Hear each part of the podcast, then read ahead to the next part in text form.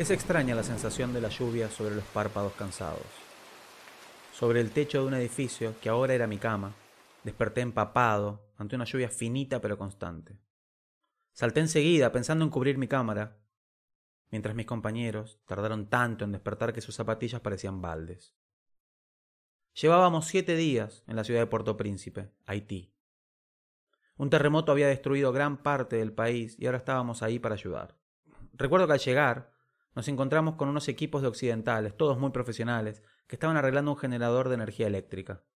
Me arrimé a chusmear para ver qué hacían, quizás simplemente por la adrenalina de ver un montón de tipos con herramientas tratando de resolver cosas, quizás para sumar soluciones. La cosa es que se juntaron ahí varios alrededor de la máquina, empezaron a enviar mensajes de texto pidiendo repuestos de distintas cosas. Fue en ese momento, momento de distracción, que aproveché la movida y lo llamé al chino y a Pedro, dos enfermeros con alma de mecánicos, que ataban todo con alambre. Fueron pocos los minutos que les tomó en darse cuenta de que, sacando una gomita de una parte de la máquina y usándola como repuesto, podían solucionar el problema. Y fue así, ¿eh? Una gomita usada. La movieron de un lado para el otro y volvió la electricidad al campamento de refugiados. Desde ese momento, el equipo argentino se volvió titular de amistad. Los locales nos llamaban para comer juntos. Incluso se reían de que no teníamos carpas y dormíamos igual que ellos, a la intemperie, sobre el piso. Fue esa falta de carpas la que nos permitió despertarnos rápido cuando empezó a llover. Y así fue que corrimos a rescatar los medicamentos del agua que traía aún más dolor. Desesperados, porque la lluvia era una amenaza. Juntamos muchos baldes naranjas y los apilamos uno dentro de otro, creando así una suerte de mástil que luego tapamos con una lona azul, inventando un refugio, donde metimos todo lo que no se podía mojar. Cuando logramos asegurar las cosas, nos pusimos a calentar agua para desayunar. Leche en polvo con cereales. Recuerdo lo difícil que era encontrar una cuchara que pudiera usarse. Ni hablar de las tazas de plástico que tenían un sinfín de sabores, olores. Todavía estaba tragando cuando una ráfaga de sonido ensordecedor se apropió del lugar. Unos tanques militares llegaron bajo la lluvia, desbordando cada carpa, con anuncios ensordecedores que expropiaron la ciudad. Tiré la taza y le pedí al chino y a Pedro que me acompañaran y me cuidaran. Salimos, esquivando los enormes charcos que se mezclaban, barro, basura y agua, tratando de poder filmar todo lo que se veía. No hay cámaras que puedan mostrar lo que atestiguamos. Los colores te traspasan cuando la necesidad domina. Los olores se te trepan en la memoria cuando el hambre es rey. Una eterna fila de desamparados esperaba pacíficamente mientras los camiones y los tanques llegaban para donar bolsas de 25 kilos de arroz.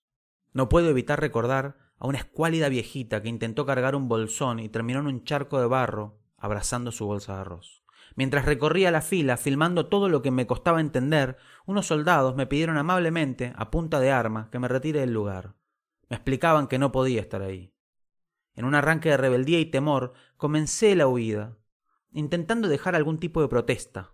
Fue en ese momento, mojado, con los lentes empañados, la ropa pegada al cuerpo, que de los tanques comenzó a salir música, musicalizando todo lo que vivíamos, ni más ni menos que con el rey del pop.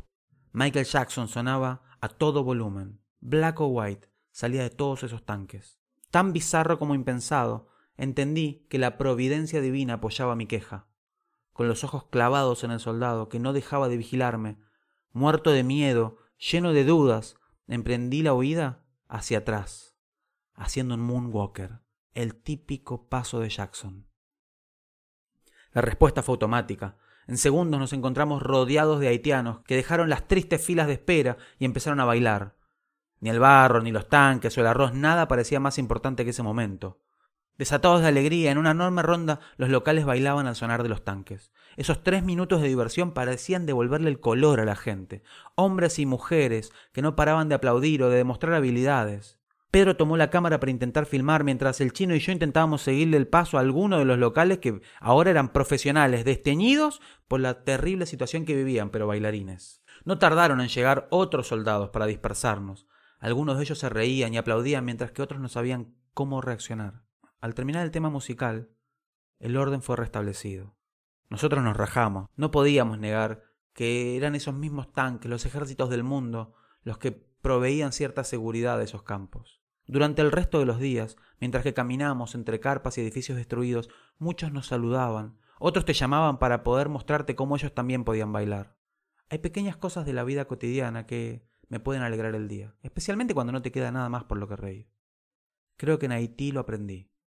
Aprendí sobre la relevancia de la vida cotidiana. Eso de influencia positiva, animarte a compartir lo poco que tenés, porque quizás para otros no es poco.